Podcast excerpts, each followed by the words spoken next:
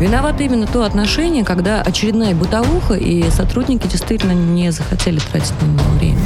Вопрос пофигизма, тотального да, пофигизма к исполнению своих обязанностей. Да, да. И надо, чтобы каленым железом прям отпечаталось у них, что бить нельзя, пытать нельзя. Ева, если каленым железом бить нельзя, это тоже Нет, я образно. Программа «Правозащитники». И здравствуйте, здравствуйте. Самая правозащитная из всех правозащитных и самая правовая из всех правовых программа «Правозащитники» с вами. В студии Екатерина Дашевская, ваша ведущая правозащитник, пресс-секретарь профсоюза адвокатов России, пресс-секретарь профсоюза арбитражных управляющих, заместитель председателя коллегии адвокатов «Бастион защиты».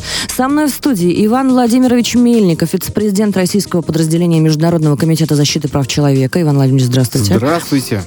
И Ева Михайловна Меркачева, член Совета при президенте Российской Федерации по развитию гражданского общества и правам человека. Ева Михайловна, коллеги, с возвращением. Спасибо, здравствуйте, слушатели. Я очень надеюсь, что наша передача будет полезна для всех вас. С нами сегодня дистанционно Александр Александрович Хруджи. Я знаю, что он уже на связи. Александр Александрович, вы слышите?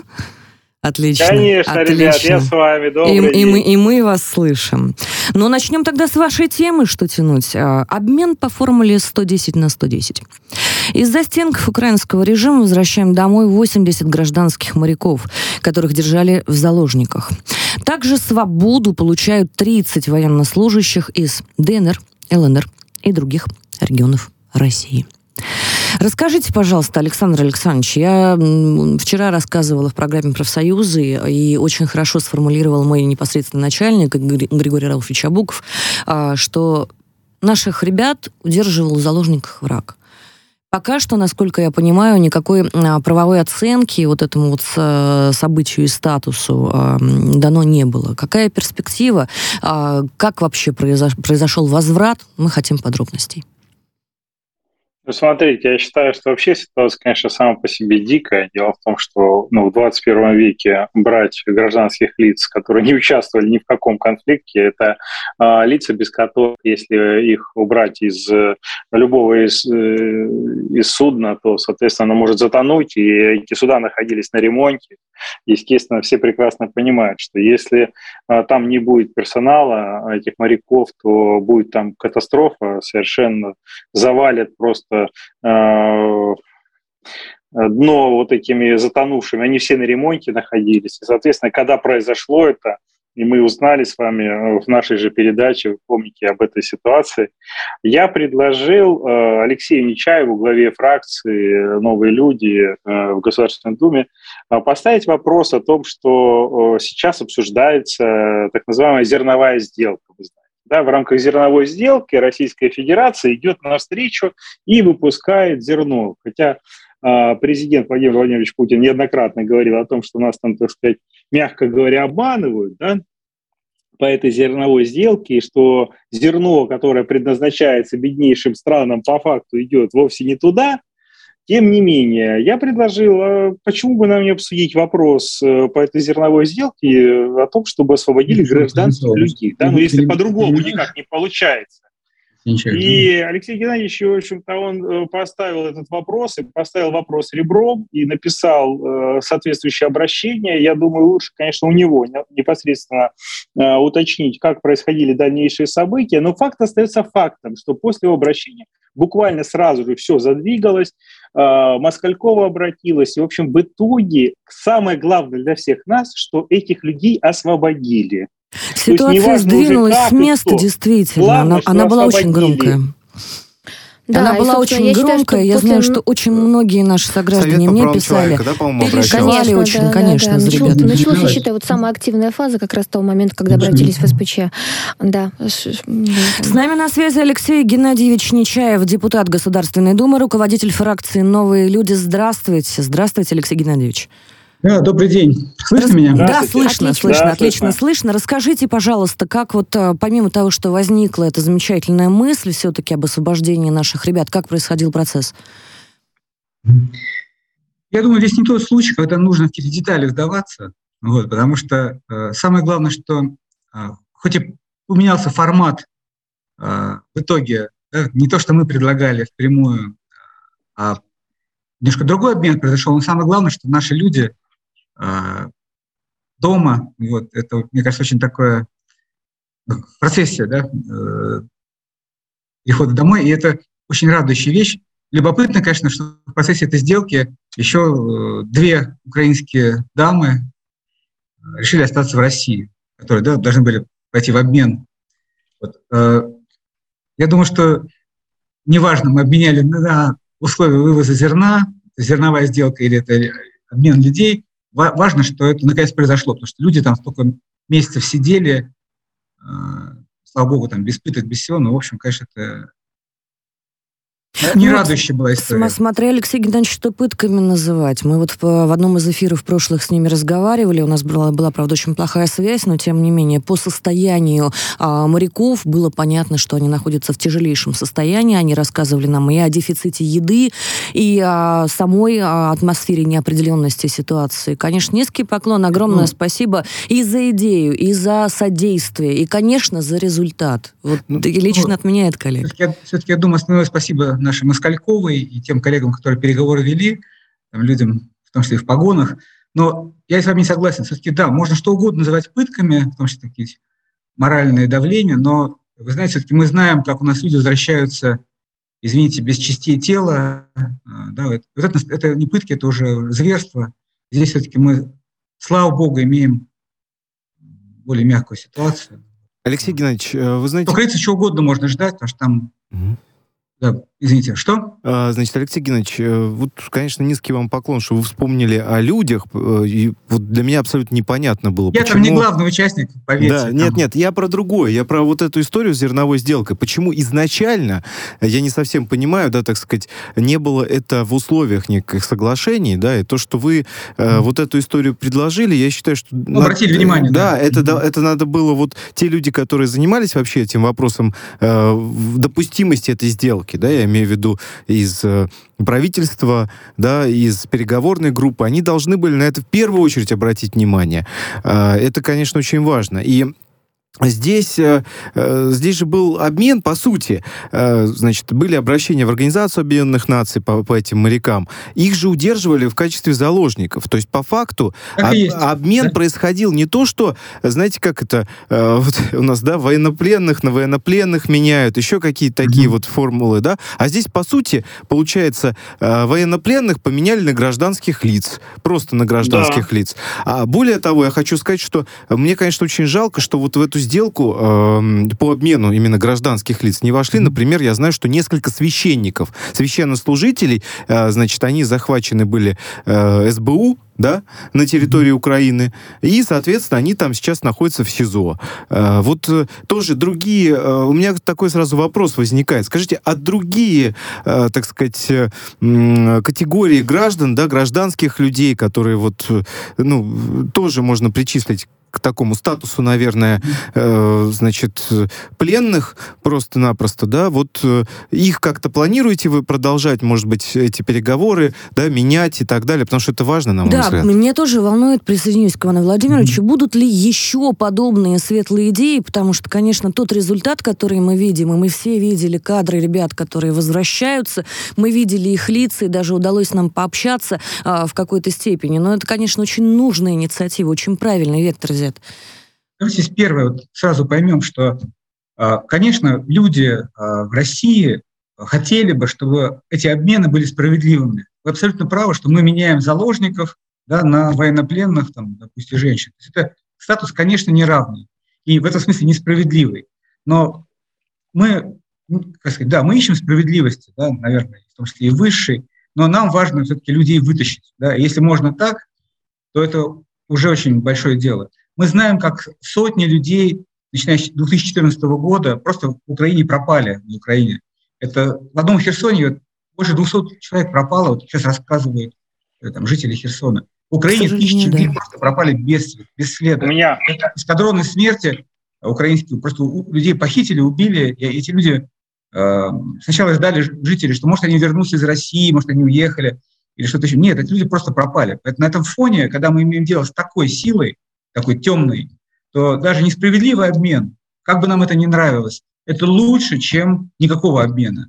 Поэтому давайте... Любая да, спасибо, а можно я... правильно. Политика искусства возможного. Спасибо, вот. Алексей, конечно... Геннадьевич, Алексей Геннадьевич. Ай, еще вопрос у Александра да, к вам. Давайте послушаем. Да, Алексей Геннадьевич, скажите, с учетом того, что вот мои коллеги, ведущие, задавали, значит, действительно очень большое количество людей, о которых мы, возможно, не знаем, гражданских, так или иначе удерживаются сейчас на Украине в том числе.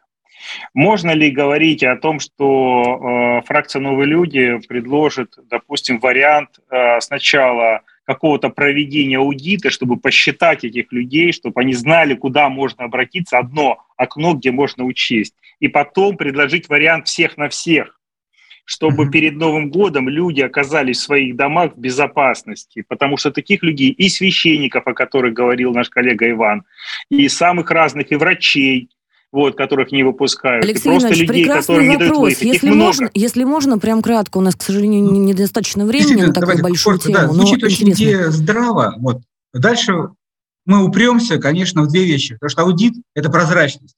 Украинская сторона к э, прозрачности не готова. Вот. И второе, я считаю, что вот и Комитет по правозащите, да, партия «Новые люди», в принципе, можно даже сделать межпартийную такую группу, которая бы с такой инициативой выступила, но я тоже в себе понимаю, э, ставься на место наших дипломатов, осуществить такое, это очень сложно, но надо это делать, потому что раньше начнем, э, так сказать, быстрее сделаем. Да? Поэтому угу. давайте действительно э, не только к Новому году, но начнем делать прямо сейчас. Александр, вот у вас очень хорошая инициатива, давайте мы ее поддержим и будем двигаться. Вот, спасибо огромное, наши... спасибо, спасибо огромное. Спасибо. Алексей спасибо, Геннадьевич спасибо. Нечаев был с нами, депутат Государственной Думы, руководитель фракции «Новые люди». Ну что, воодушевляемся, идем шаг за шагом к цели и к результату. А пока что переходим к следующей теме. В России создали общественное движение «Международный центр поддержки журналистов». Свете необходимости защиты прав журналистов и неработоспособности Комитета защиты журналистов, э, вот так вот э, говорится в релизе, э, создали, создали новую организацию, в которой войдут журналисты из многих стран. Давайте узнаем подробности у Ивана Владимировича. Иван Владимирович, во-первых, что за новая организация, как пришла эта идея, и, во-вторых, про неработоспособность Комитета защиты журналистов хотелось бы тоже, и я немножечко от себя добавлю. Да. Ну, э, изначально, так сказать, коллега Мира Терада, наш правозащитник и, собственно, э, журналист тоже, она, э, у нее вот такая вот светлая идея появилась э, о создании соответствующей организации. Я думаю, подробнее она об этом расскажет, а я вот расскажу вкратце о моих, по крайней мере, э, по попытках, так сказать, э, э, вот обращения в Комитет защиты журналистов, который находится в Нью-Йорке. Э, я обращался туда и по поводу в свое время блокировки телеканала «Царьград» да, на YouTube. В последующем у меня был ряд обращений, в частности, связанный и с э, блокировкой Russia Today, э, и нашей чудесной радиостанции, да, еще э, целый ряд был вопросов. Но я вам так скажу, не, не было каких-либо реальных заявлений со стороны комитета. Хотя, по идее, да, то есть вообще э, сам э, комитет э, защиты журналистов, он создавался именно как организация, беспристрастная организация, которая будет заниматься э, всеми вопросами, связанными с защитой прав Они журналистов, свободы слова Владимирович, и так вот эту свою пассивность вообще, ну, вы же задавали им вопросы? Я пытался как-то, но вы знаете, вот как-то вот есть такое э, слово жаргонное, сливались люди, да, вот э, как бы вот так вот максимально. Слово, да. И вот, э, вот здесь, понимаете, с одной стороны, они начинают, они говорят о том, что вот там здесь, э, там условно в России нарушаются права журналистов, э, значит, но при этом э, ничего связанного с защитой журналистов за рубежом не делают. И российских журналистов, кто нравится, тем помогаем, э, кто нет, э, тем нет. Так вот, а главный вопрос, что люди финансируют на пожертвование эту организацию. Угу. У нее сотни миллионов долларов и деятельность минимальна просто, по сути. Э, вот давайте поузнаем по поводу, эм, собственно, Вот это да, сейчас инициативы. внезапная информация, если честно. Я как-то... Ну, я вам рассказываю. Я да? как-то удивлена даже результатами. Да. А, давайте послушаем эксперта. С нами на связи Мира Терра, правозащитник и журналист. Мира, здравствуй. Здравствуйте. А, расскажи, пожалуйста, о создании новой организации и о ближайших планах.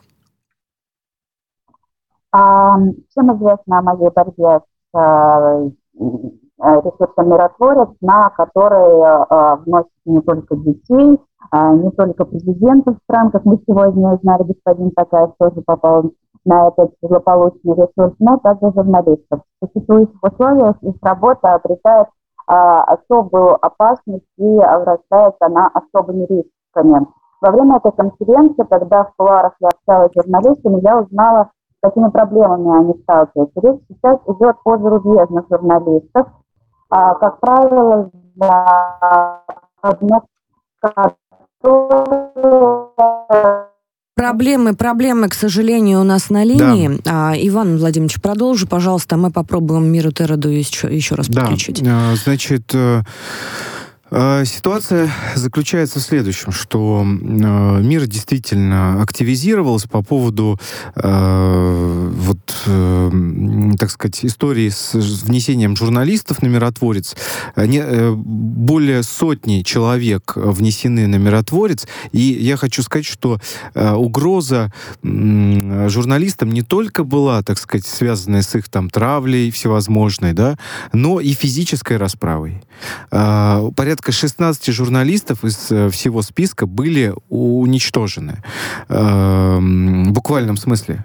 То есть они были убиты, и в последующем на, на, сайте, на сайте миротворца была, значит, э, э, такая надпись «ликвидирован». Там. И один за одним вот эти люди, написано Ну, было то есть так. они фактически да. хвастались тем, да. что э, наши журналисты Ой, гибли. С нами снова Мира Терра. Да. Мира, скажи, пожалуйста, я, я же, насколько помню, ну, и данные детей и журналистов тоже публиковались на этом сайте. Да, давайте только, я понимаю, что времени пока mm-hmm проблемы со связью были, осталось мало. Я все-таки по инициативе больше расскажу. Да. Сейчас фокус не на миротворце, а э, эта история э, вытекает, скорее всего, из э, событий, которые были связаны с этим ресурсом, из конференции. Я собрала конференцию, на которых присутствовали э, представители Запада. Это западные журналисты, но они независимые журналисты, они освещают э, правду, э, касающуюся новостей о России, российских территорий, э, в частности, специальной военной операции. Но в результате освещения освещения а, реальных событий, которые в действительности происходят, а, эти журналисты подвергаются преследованиям в своих странах не только они, но и их родственники, находясь а, в России либо а, на а, освобожденных территориях, либо на подконтрольных территориях Украины, они подвергаются особому риску. Они уже чужие среди своих, но и в России, к сожалению, они не а, находят той поддержки, которая им нужна. Основные проблемы, как выяснилось, а, я в дальнейшем провела опрос этих журналистов а, и выяснила, с какими проблемами они сталкиваются. Помимо вопросов безопасности, это всегда вопросы, касающиеся документов, виз, граждан для себя, для близких, аккредитаций. А, проблемы, связанные с организационными какими-то вопросами элементарными, потому что а, они общаются между собой, но очень узким кругом. Допустим, там группа 3-5 человек, но на самом деле их гораздо больше. И а, я взяла на себя такое обязательство организовывать для них круглые столы, где они могли бы общаться, рассказывать о своих а, проблемах, с которыми они сталкиваются, и мы совместно могли находить а, допустимые варианты решения. Поэтому я а, выдвинула инициативу о создании а, Международного центра поддержки журналистов. И а, сейчас нахожусь а, в процессе, а, предпринимаю первые шаги для оказания посильной поддержки а, в рамках законодательства. Мира, а можно услышать вот как раз про эти первые шаги, ну то есть чуть более конкретно, какая конкретная помощь э, требуется нашим э, журналистам? Ну, только что я рассказала, какая помощь им требуется, например, буквально Нет, на вот, днях, вот, вот именно про, шаг, про, про шаги. То есть чем вы заняты конкретно а, сейчас, с чего вы начали? А, естественно, я начала искать партнеров, которые будут готовы а, среди средств массовой информации, которые будут готовы а, оказывать помощь и поддержку, которые предоставят нам площадки, на которых мы будем проводить мероприятия, которые будут готовы предоставлять аккредитацию этим людям, которые будут предоставлять информационную поддержку, которые смогут предоставлять юридическую поддержку, любую поддержку, которая, возможно, может быть предоставлена в том или ином случае, потому что случаи совершенно разные. Мы все прекрасно понимаем, что а, получить аккредитацию зарубежному журналисту не так легко. А, он должен быть проверен рядом служб, спецслужб mm-hmm. и прочее, прочее. Поэтому все, что можно а, будет сделать а, на первых порах для них, какую-то помощь и поддержку оказать, мы а, будем делать. Я буду это делать. Не так давно нам удалось а, предоставить а, возможность одному журналисту поехать на Донбасс для того, чтобы освещать а, какие-то события. Там, более того, он а, начал вести свою колонку в одном из а, российских СМИ. А, при этом он а, приобрел грузовик, а, купил гуманитарную помощь, набил этот грузовик, планирует ехать на Донбасс и жертвовать эту гуманитарную помощь вместе с автомобилем. Это очень похвальный шаг, и эти журналисты, они имеют такие добрые сердца, они настолько неравнодушны к происходящим событиям, для них настолько важно доносить эту правду. Мы же не в каменном веке, мы не рубим больше головы гонцу, который приносит плохие новости. И я не понимаю, почему эти журналисты подвергаются преследованию, их права ущемляются, и а, в демократичных странах, как наша страна, а, они также а, не могут, э, скажем так, развернуть свою полноценную деятельность по тем или иным причинам, а, и в данном случае я считаю, что необходимо оказывать помощь и поддержку этим людям, ну... потому что они помогают сохранить лицо нашей стране. И если в, каких момент, в каких-то моментах а, по, там, может быть, человеческому фактору или еще какому-то наша страна не может по поддержать их, то я не хочу в данном случае, чтобы наша страна падала в грязь лицом и готова эту поддержку оказывать. У нас, а буквально, у нас буквально две минуты, пожалуйста, Короткий. да, кратко. Я можно вопрос, Мира? Э, вот э, сегодня вышла ситуация, такая очень интересная информация от Мединского по поводу журфака МГУ, где он, в общем-то, говорит, что, э, ну, в общем, недовольство свое высказывает тем, каких журналистов. Да, мы, мы, в общем-то, в, курсе этого скандала, но, что, опять, что? Же, опять же, скандал э, имеет две стороны, потому что э, молодой человек все-таки, за которого э, заступились наши коллеги, и заступились действительно комплексно, коллективно, едино, единым фронтом, э, подвергся нападкам, нападкам студенток вот журфака вопрос, МГУ. Да. Я напоминаю про ситуацию, потому что она не совсем касается, и, может быть, наши слушатели, они угу. а, не очень знают. Нам, к великому сожалению, сейчас через несколько минут буквально а, уходить на, на новости, но я думаю, мы про ситуацию сейчас напомним. И еще немножечко, а, значит, позадаем а, Мире а, вопросы. А, еще раз напоминаю, наш, а, значит, один из наших студентов просто выразил а, открытую поддержку а, ребятам военным, а таким образом подвергся нападкам. А, нападкам, причем достаточно жестким. Это привело к большому скандалу. И к вопросу, а кого мы, собственно, учим и кого мы, собственно, воспитываем. Мы э, тоже задавали себе этот вопрос, и не раз, и не два, и журналистское сообщество, потому что, в конце концов, это наша смена. Это будущее нашей журналистики, как и молодой человек, который действительно высказал свое мнение, так и те, кто э, на него напали. И а здесь, э, опять же, хотелось бы видеть комментарии, наверное, всех организаций, которые получают огромные бюджеты, э, даже косвенно касающихся этой темы, а, всех организаций, которые а, так или иначе себя а, позиционируют как э, организации, защищающие права журналистов. Но не всех мы, к сожалению, услышали. Мы вернемся обязательно через несколько минут, минут буквально после новостей и еще зададим вопросы нашему эксперту. Не переключайтесь. Программа «Правозащитники».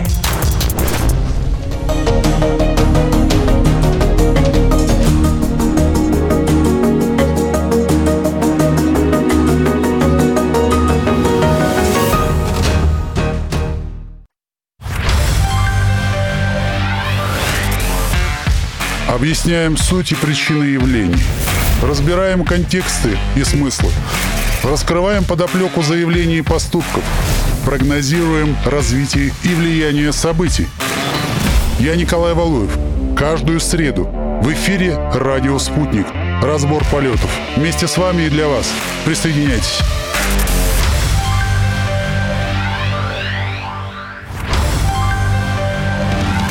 Здравствуйте, я Дмитрий Евстафьев.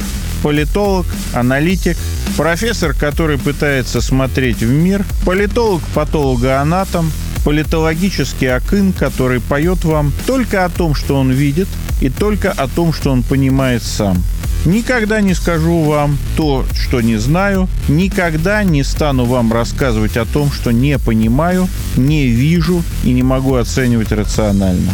Пытаюсь оставаться на платформе здравого смысла, пытаюсь делать так, чтобы вы узнали что-то интересное.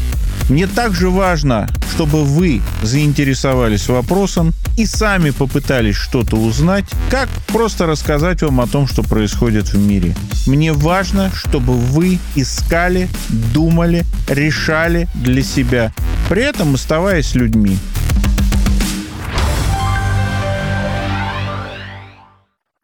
Телефон рекламной службы «Радио Спутник». Плюс семь четыре девять пять девятьсот пятьдесят шесть ноль шесть пять. Радио «Спутник». Новости студии Ольга Дубровина. Здравствуйте. Киевский режим не прекращает провокации с целью создания угрозы техногенной катастрофы на Запорожской атомной электростанции. Сегодня около 4 утра противник предпринял попытку высадки десанта на левый берег Каховского водохранилища для захвата территории АЭС, сообщила российская Минобороны. По данным ведомства, были задействованы 37 лодок и катеров с военнослужащими ВСУ. Российские военные атаку отразили. Потери ВСУ составили составили более 90 человек и 14 лодок. Остатки десанта артиллерийским огнем были рассеяны в акватории Каховского водохранилища. Минобороны России также сообщили, что украинская артиллерия в течение суток выпустила 13 снарядов по окраине Энергодара и территории, прилегающей к Запорожской АЭС. Удары наносились из района подконтрольного ВСУ населенного пункта Марганец Днепропетровской области. Российские артиллеристы подавили огневые точки противника. Жертв разрушений на атомной электростанции нет. Радиационная обстановка в норме. Неизвестные обстреляли школу в американском Портленде. Двое учеников ранены, сообщила полиция крупнейшего города в штате Орегон. Жизнь пострадавших подростков вне опасности добавили правоохранители. По данным СМИ, полиция проверяет сообщения о двух подростках в масках, которые бежали с места инцидента на автомобиле. Минздрав России зарегистрировал еще один препарат для лечения коронавирусной инфекции Абервин Пульма. Препарат можно применять только в стационарах в составе комплексной терапии вирусного поражения легких, следует из данных Госреестра лекарственных средств. Росатом обсуждает с турецкими бизнес-партнерами возможность их участия в проекте строительства новой АЭС «Синоп», сообщил гендиректор российской госкорпорации Алексей Лихачев. Сейчас с участием России строится первая в Турции АЭС «Акую». Тема возможного строительства второй станции в Синопе обсуждалась на переговорах глав государства Владимира Путина и Реджепа Таипа Эрдогана. Дорожная полиция Катара в преддверии чемпионата мира по футболу начала использовать дроны для контроля за автомобильным движением. По данным дорожной полиции, беспилотники задействуют для контроля за трафиком в часы пик и въездами в несанкционированные зоны. Чемпионат мира по футболу пройдет в Эмирате с 20 ноября по 18 декабря. Ожидается, что в этот период страну посетят более полутора миллионов гостей.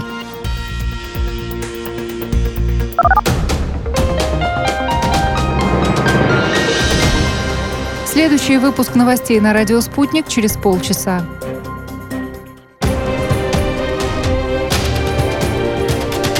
Радио «Спутник».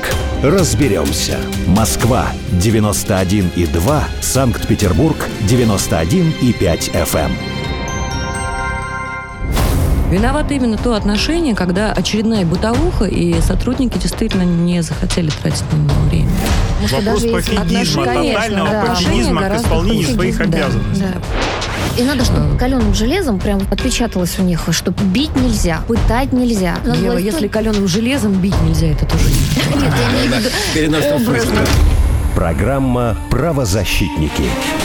И продолжаем разбираться. В России создали общественное движение «Международный центр поддержки журналистов». Сколько раз мы рассказывали вам о проблемах коллег за рубежом. С нами Мира Терода, а, журналист-правозащитник. И а, у нас а, вопрос с Александром Александровичем Хурудже к Мире, буквально вот коротенький. Мира, скажи, пожалуйста, мы напомнили слушателям про ситуацию с студентками МГУ, которые напали в жестоком смысле, очень некрасивом и, если честно, недостойным в принципе профессии журналиста журналиста, на мой взгляд, опять же, на э, их однокурсника, э, парня, который выразил э, поддержку, значит, буквой э, Z.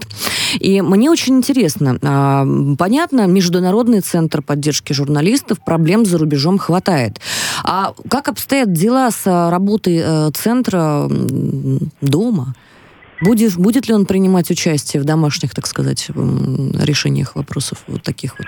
Ну, здесь как раз-таки больше а, направлена на Россию работа, потому что а, проблемы, которые, с которыми они сталкиваются у себя дома, это а, единственная проблема, они не могут туда вернуться, потому что они будут а, уголовно преследуемы. А в России, естественно, мы а, стремимся к тому, чтобы оказать им поддержку.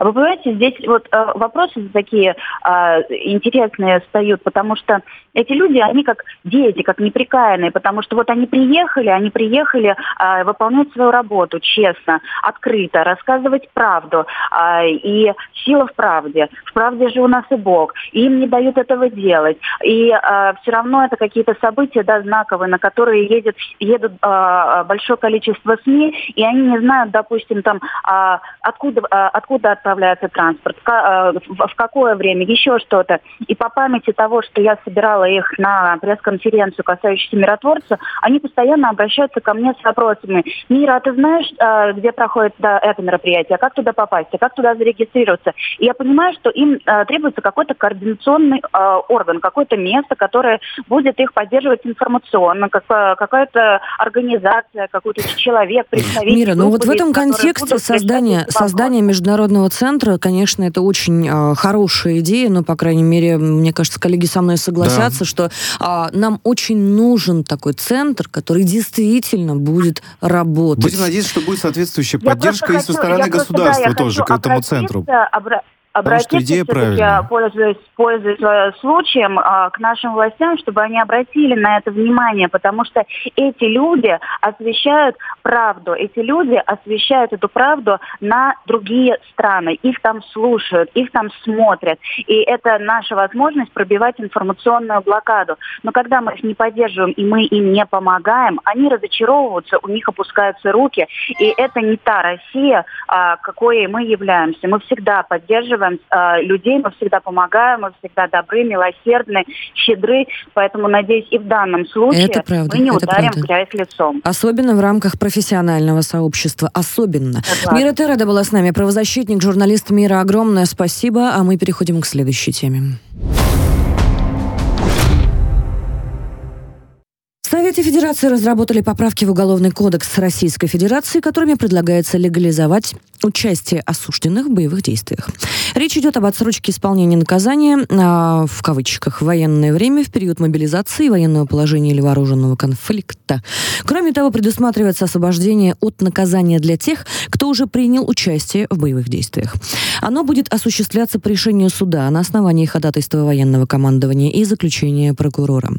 Закон коснется осужденных за преступления небольшой и средней тяжести. Исключение составят дела по статьям о массовых беспорядках, нарушении правил митингов, дискредитации вооруженных сил Российской Федерации, пропаганде нацистской символики и призывах к санкциям против, санкциям против Российской Федерации. Ева Михайловна, вам слово. Да, ну, на самом деле, мы уже говорили в одной из наших передач, что возникла парадоксальная ситуация. Осужденных а, действительно стали а, забирать на фронт. По нашим данным, у нас есть такие сведения. Однако а, все это происходит вне правового поля. По крайней мере, мы не знаем ни одного документа, который бы позволял это сделать. И несколько несколько членов Совета по правам человека, включая меня, написали письмо генеральному прокурору, в котором просили дать нам пояснение. А в этом письме мы указывали, что знаем только три способа освобождения человека. Это по УДО, что принимается решением суда, помилование указом президента и амнистия, которая, в свою очередь, постановлением Государственной Думы. А, так вот, нам неизвестно ни об одном из трех этих э, вариантов, э, по которым осужденные могли бы быть отпущены, да, и потом уже а, быть направлены в зону СВО. Мы спросили у прокурора, вот, собственно, что происходит и как, это, как, э, как мы должны отвечать, потому что вопрос возник не праздный, а к нам обращается огромное количество матерей, жен, сестер. Uh-huh. Люди хотят понимать, что происходит с их близкими. А, и вот на самом деле вроде как попытка сейчас Совета Федерации все это вывести в правовое поле. Но есть масса вопросов. Я бы хотела, чтобы вот как раз мы, если у нас сейчас на связи есть моя коллега, мы поговорили по этому поводу. Да, именно так. На связи с нами Наталья Леонидовна Евдокимова, ответственный секретарь правозащитного совета Санкт-Петербурга, советник уполномоченного по правам человека в Санкт-Петербурге. Наталья Леонидовна, здравствуйте. Здравствуйте. Я вот сейчас слышала Еву Михайловну, я так понимаю? Да, да, да, Наталья Леонидовна, да, это я рассказывала. Да, очень хорошо, Ева Михайловна. Значит, я хочу продолжить то, о чем говорила Ева Михайловна. Да, мы получили ответ от генерального прокурора Российской Федерации вот на тот запрос, о котором угу. Ева Михайловна говорила. И в этом ответе там три строчки. Значит, мы передали ваш запрос куда? Управление ФСИН. То бишь, э, кто нарушил, тому, тому значит, передали. мы передали это обращение. Собственно, с моей точки зрения, как юриста, Генеральная прокуратура ну, совершенно не выполнила свои функции. Мы ее попросили посмотреть, и если действительно так разобраться, она сказала, да вот пусть ФСИНы разбираются. И с ФСИНа мы пока еще не получили ответа. Ну, вдобавок к тому, о чем сказала я Михайловна, хочу вот что сказать. Э, уважаемые коллеги, ведь это уже не первый раз, когда сначала делают, а потом под это подводят э, законодательную базу. Так было с этими несчастными нашими, э, сначала они назывались некоммерческие организации, выполняющие функции иностранного агента, теперь уже забыли про функции, теперь все, там шесть уже типов таких иностранных агентов, просто иностранные агенты, ведь закон-то менялся как? Сначала он применялся вот так, а потом это вносили в закон, как мы не пытались этому противодействовать. Здесь именно такая ситуация. Единственное, что я не понимаю, ведь закон-то не имеет обратной силы. Как они теперь будут выгораживать то, что уже господин Пригожин наделал? Вот этого мне непонятно. Единственный вариант, они могут в самом законе написать, что он распространяется на те правоотношения, которые начались 24 февраля. А я не знаю, может быть, они раньше начались. Я не, не, не знаю, с какого момента вот из ФСИН стали, из учреждений ФСИН стали брать людей, не отбывших там наказания, и посылать ну, не знаю куда, на Францию. А знаете, здесь очень интересный вопрос, о котором вы сейчас говорите. А кто вообще будет смотреть э, вот за тем, соблюдается ли законодательство, э, соблюдаются ли права этих осужденных, да, применяется ли этот закон или нет? Давайте так, будем объективны. Сейчас э, общественные наблюдательные комиссии в новом созыве, там практически нет правозащитников, там практически нет людей, которые готовы свободно говорить со средствами массовой информации, которые готовы что-то делать. Да, общественная Дорогие палата коллеги, ну вы пытаетесь просто уже в одну тему что. загрузить и на агентов, и журналистов. Нет, это важно, это важный вопрос, потому что в важный кто будет вопрос, вообще тема у нас следить за соблюдением другая. даже любых законов, которые будут приниматься? Иван Владимирович, и Иван Владимирович, мы вас вот, услышали, почему. Мы вас услышали, проблема действительно есть. Давайте Наталью Леонидовну послушаем. Я думаю, вопрос она поняла. Так, я, я поняла вопрос. Вы знаете, вообще-то говоря, ведь э, наши наблюдательные, общественные наблюдательные комиссии, они же в помощь прокуратуре. У нас государство должно за это отвечать вообще-то. Понятно, что эти общественные наблюдательные комиссии, они много чего сделали, и сейчас они, к сожалению, исключены из, э, так сказать, действий, поскольку там, мягко говоря, не совсем те люди, как раз те люди, которые нарушали права человека когда-то, работая на своих местах. Так вот, я что хочу сказать. От прокуратуры надо это требовать. Но давайте все-таки не в этом дело. Ведь на самом деле, что значит, что посылать людей, которые осуждены за уголовные преступления, на место боев? Это означает, что выпускать их на свободу. И уже, как мы слышали, там 12 человек просто оттуда убежало вместе с оружием. Где они сейчас гуляют, То есть мы не вы, знаем. считаете, это, что это неправильно? Потом, обратите внимание, вы знаете, меня что вообще в этой ситуации, так сказать, порадовало?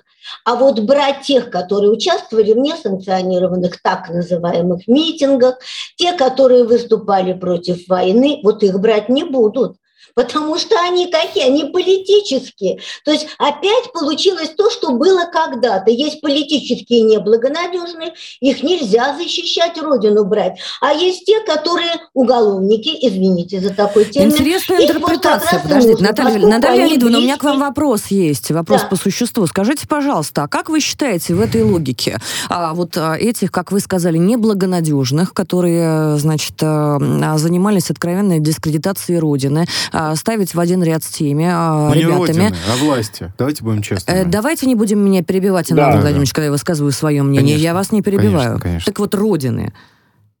Я говорю именно то, что подразумеваю. Там про... а, Иван Владимирович, я говорю хорошо, именно то, хорошо, что подразумеваю, хорошо, веду да, себя да. корректно. Мне убедительно к вам просьба вести себя хорошо. так же. Так вот, а вы считаете, Наталья Леонидовна, что а, ставить их а, в один ряд с ребятами, которые вызывают у них открытую антипатию и откровенную антипатию, а, и антипатию идеологическую, а, в том числе, а может быть, и иные мотивации могут присутствовать, это было бы корректно?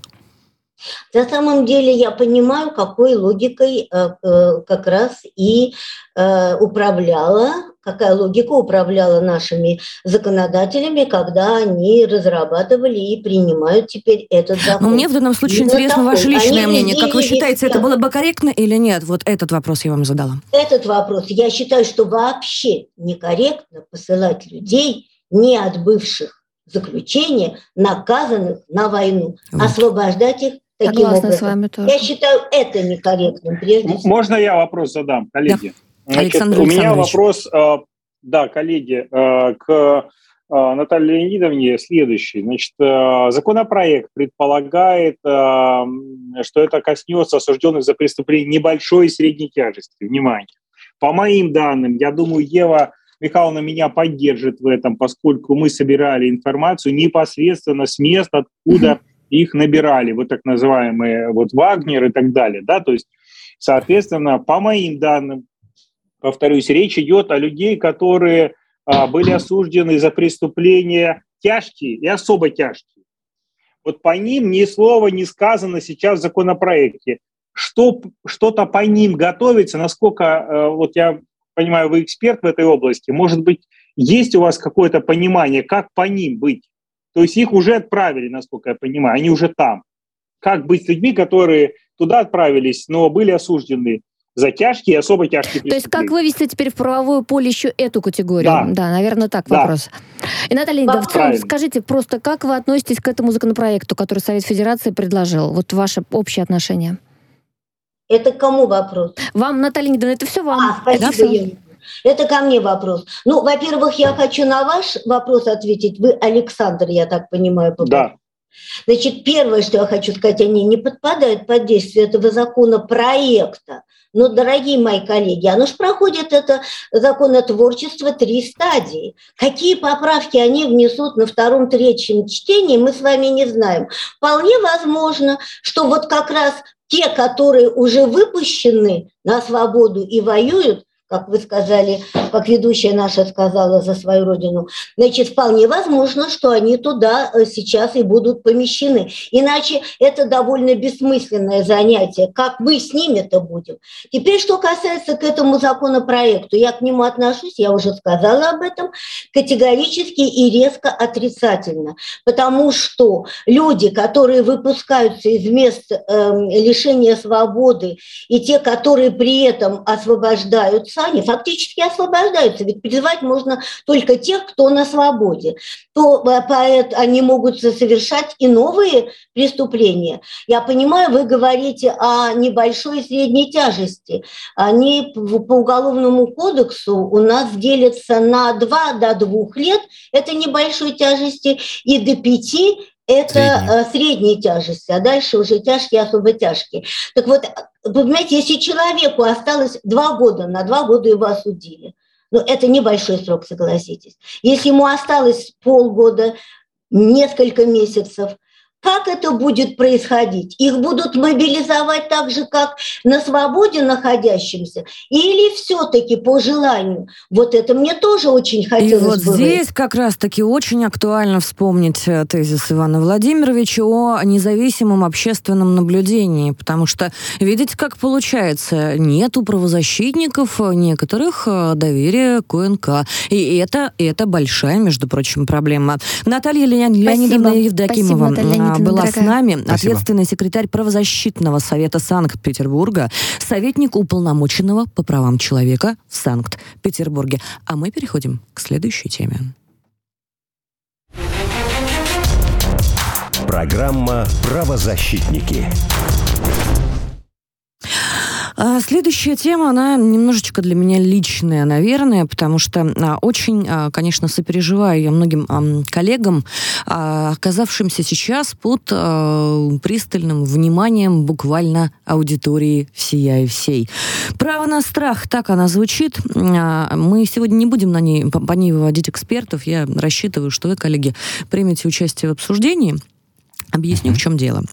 А, в каждом городе есть а, свои кризисные центры, а, и они сотрудничают с частными центрами, в связке работают они очень эффективно. Надо сказать, что в каждом регионе есть такие центры с профессиональным составом психологов, которые не только предоставляют единоразовую помощь, но и при необходимости ведут людей, детей до полного выхода из кризисной ситуации. Помогают не только справиться психологически с проблемой, но и помогают с восстановлением документов, с предоставлением предоставлением временного жилья, с решением вопросов а, пособий, жилищных вопросов, предоставляют юридическую помощь и делают это совершенно бесплатно. Вы все знаете, что в нашей программе, в нашей деятельности мы уделяем большое внимание и пристальной обратной связи. Например, у нас с Александром Александровичем вообще в открытом доступе находятся контакты, в телеграм-каналах э, открытые чаты с комментариями, и мы все читаем и даже периодически отвечаем. Я хочу вам рассказать о, о недавней ситуации, наверное, на жилом человеческом примере, она будет показательным. Буквально вчера в чат э, моего канала приходит, условно говоря, женщина, ну, назовем ее Мария, умница, лидер мнений, пассионарий. И буквально за пару минут диалога у меня складывается ощущение, что она находится вот в таком вот, а, как бы это сказать, а, состоянии острого психоза. То есть я смотрю, и правда, она у себя в канале пишет, что у нее панические атаки, ну, то есть сообщает об этом широкое пространство, а очень тоскует по вещам из Юникло. И я понимаю, что страшно. Я понимаю, что страшно, понимаю, что это запрос. И а, так и становится жаль, и а, не, непонятно, какие инструменты рекомендовать. Что делает правозащитник в этой ситуации? Да и просто человек, да? Он дает высказаться, успокоиться, призывает к здравому смыслу. Почему-то вот ровно в этот же момент мне пишет близкая моя подруга. Она проводила мужа на фронт, и муж, он а, принял ее решение, а, супруг вот это сам.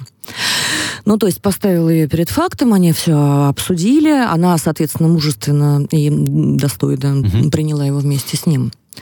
И тихо так пишет, скромно, стараясь не отвлекать, а я понимаю, что это тоже такой тихий запрос на поддержку. И думаю, что как созидательно помочь и чем можно поддержать ее.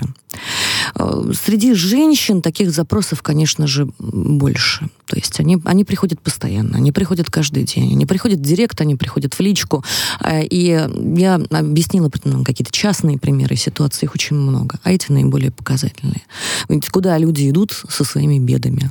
Идут к близким, идут к друзьям, идут к правозащитникам, и если уж совсем за, никто не слышит, то журналист, идут. к журналистам. Я имею в виду вот именно, знаешь, такой хороший запрос человеческий, да, а не бегство все-таки. А, Адвокаты и правозащитники в любом деле, уголовном или гражданском, очень хорошо знают эту механику и немножечко выполняют а, функцию психологов. А, честно, мы рекомендуем специалистов, в том числе родственников, если понимаем а, целесообразность такой вот профессиональной поддержки. То есть а, тем близким, которые оказались в сложной ситуации, например, с человеком, которого арестовали или осудили. Сейчас, мне кажется, особенно важным напомнить нашим гражданам о том, что тревога и страх – это нормально. У всех может быть своя защитная реакция, будь то выплеск эмоций в какой-то широкий социум, в пространство, поиск ума, оптимальные там, схемы принятия ситуации текущей, истерические, панические, агрессивные настроения, или же просто вот такой тихий запрос на поддержку. К тому же против многих наших граждан локально и глобально используют такие технологии нагнетания этой тревоги. И здесь буквально каждый из нас немножко становится правозащитником. Мы защищаем право друг друга на взаимопомощь, на разницу в реакциях, будь то истерика в интернете, поиск виноватых или осознание доступной той части контроля – и какой-то своей гражданской позиции, и в равной степени прав и обязанностей, конечно. Даже вместо бесконечных споров про уважение к тем же самокатам или к вопросу о праве человека на страх и о личной позиции в части признания этого права, э, в вопросе разъяснения гражданских обязательств и порядка отношения к трусости или слабости, на которую человек любой имеет право, конечно же. Мы сами можем выбирать оптимальный способ помощи, который способны оказать. Вот эта поддержка, это то, что сейчас требуется каждому из нас. Успокойтесь, истерика. Я вижу, Иван Владимирович, как вы мне киваете. Я хочу, да, Снизить градус паники. Разделить. Не нагнетать ее, что особенно вот а, да. по лидерам мнений, это, кстати, касается в первую очередь журналистов, а, в первую очередь а, администраторов телеграм-каналов, которым ну, всем пишут без исключения, я это знаю точно. Мы подготовили подборку такую хорошую с коллегами специальных телефонов, специальных адресов, контактов на случай, если если вам лично потребуется бесплатная психологическая поддержка. А, и вам нужно поработать вот с этим вот принятием. Это служба экстренной психологической помощи МЧС России. Это э, Всероссийский детский телефон доверия. Мы опубликуем непременно вот этот список в пострелизе эфира. Это те телефоны, которые проверены лично нами. Но если у вас есть какая-то ваша рекомендация, конечно, вы сможете добавить ее в комментарии, мы все увидим. Иван Владимирович? Да, я бы хотел тут вот очень много интересного сейчас э, Екатерина рассказала, моя коллега, но э, мне кажется, надо тут разделить. Э, тут же есть вот несколько вопросов, которые вот нужно было, мне кажется, обсуждать нам по по поочередно, да.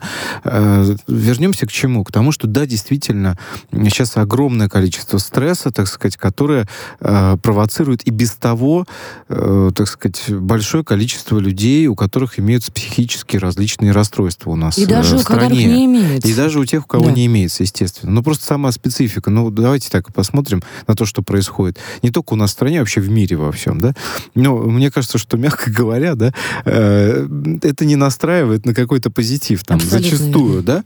А, поэтому, да, нужна помощь, потому что если это запустить, этот процесс, то мы увеличим количество людей с психическими расстройствами и без того огромное, например, у нас в стране. Ну потому вот, кстати, что, Иван отличие... Владимирович, если даже Центр да. международной журналистики, упомянутый нами выше, запустил бы э, хорошую линию поддержки как раз а, по лидерам мнений, на которых весь этот поток падает, по журналистам, которым пишут, мне кажется, это была бы очень очень-очень полезная инициатива. Ну, журналистам не только. Вот мы сейчас поговорили о близких, например, людей, которых, э, у которых уходит там на фронт кто-то, да?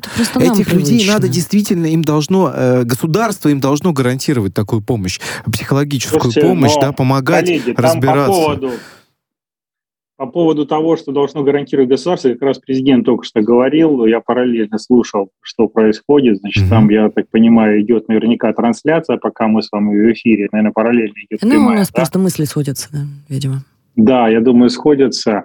Вот. А то, про что говорит Катя, а, Дело в том, что во всей этой суете по-другому не скажешь, то, что происходит, потому что мгновенно изменить все, что было настроено годами, в том числе разгрести весь бардак, который накопился, невозможно возникают совершенно фантастические проблемы а, по своей глупости, необъяснимы. А, и действительно фантастические нужно проблемы мы, отвечать. Фантастические проблемы мы, конечно, очень э, обсуждаем каждый раз, по-моему, в каждой программе в среду в 14.00. Э, берегите себя, пожалуйста, берегите здоровье, смотрите берегите. список и звоните при первой необходимости, до потому, что, до потому что правозащитники, конечно, вас успокоят, но у нас тоже нервы не железные, правда же? Э, берегите себя.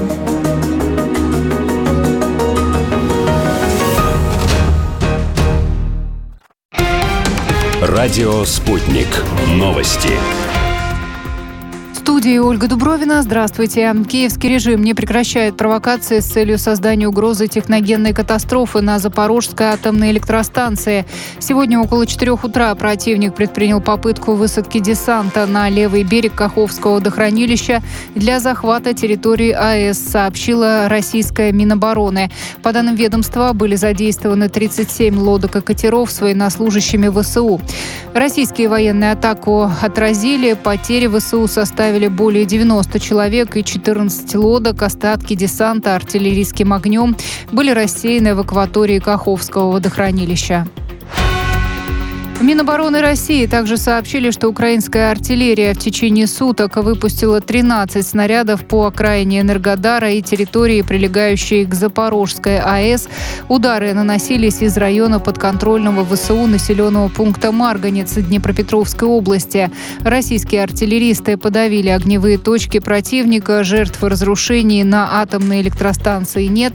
Радиационная обстановка в норме. Неизвестные обстреляли школу в американском Портленде. Двое учеников ранены, сообщила полиция крупнейшего города в штате Орегон. Жизнь пострадавших подростков вне опасности, добавили правоохранители. По данным СМИ, полиция проверяет сообщения о двух подростках в масках, которые бежали с места инцидента на автомобиле.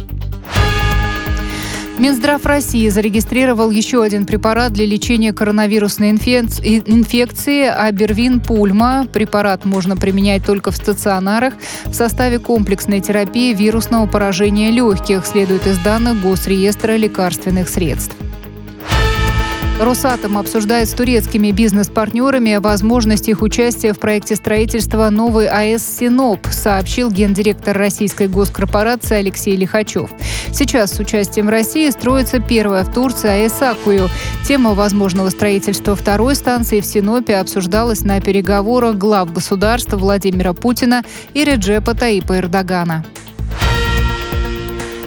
Дорожная полиция Катара в преддверии чемпионата мира по футболу начала использовать дроны для контроля за автомобильным движением.